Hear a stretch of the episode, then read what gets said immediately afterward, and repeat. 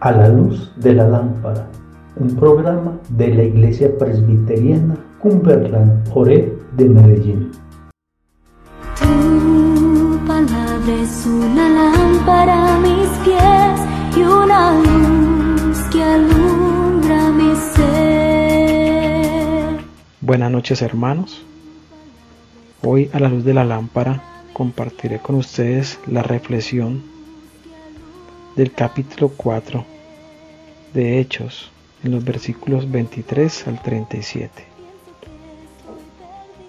Nos relata cómo los apóstoles Pedro y Juan regresan a los suyos a contarles lo que les había pasado, que habían sido arrestados por sospechas de enseñar ideas peligrosas, tales como que Jesús fue resucitado entre los muertos, y por sanar a un hombre que había estado cojo toda su vida. Además, Pedro y Juan,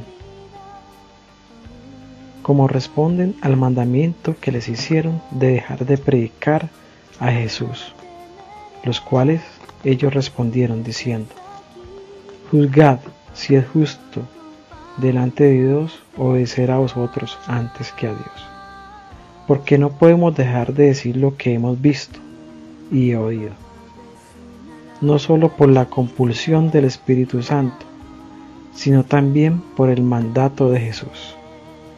Ellos no originaron este mensaje, simplemente lo transmitieron como testigos confiables. Los suyos, quienes le estaban escuchando, probablemente los apóstoles y algunos otros, habiéndolos oído, alzaron unánimes la voz a Dios y dijeron, Soberano Señor, tú eres el Dios que hiciste el cielo y la tierra, el mar y todo lo que en ellos hay. Y le piden al Señor, mira sus amenazas y concede a tus siervos que con todo denuedo hablen tu palabra. Y aquí es importante saber cuál es el, el significado de la palabra denuedo la cual es valor, energía y decisión. Entonces, hermanos, no debemos quedarnos solo con la oración, sino que sin importar la oposición que enfrentemos, así como la tuvieron Pedro y Juan, debemos continuar predicando con de nuevo la palabra de Dios. Y no debemos preocuparnos, pues es el Espíritu Santo el que nos da el de nuevo para predicar el Evangelio. Nuestro país hoy en día tiene muchas situaciones similares, la desigualdad social, la pobreza extrema en la que muchos viven, la corrupción en todas las esferas.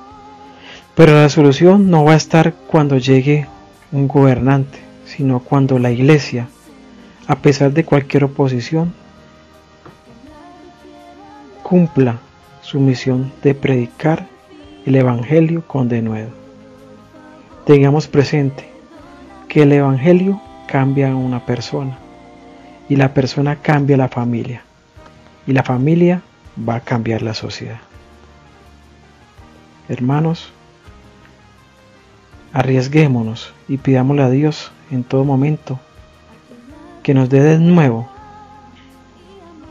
para predicar el Evangelio y llegar a muchas personas y que podamos salvar sus almas. Bendiciones.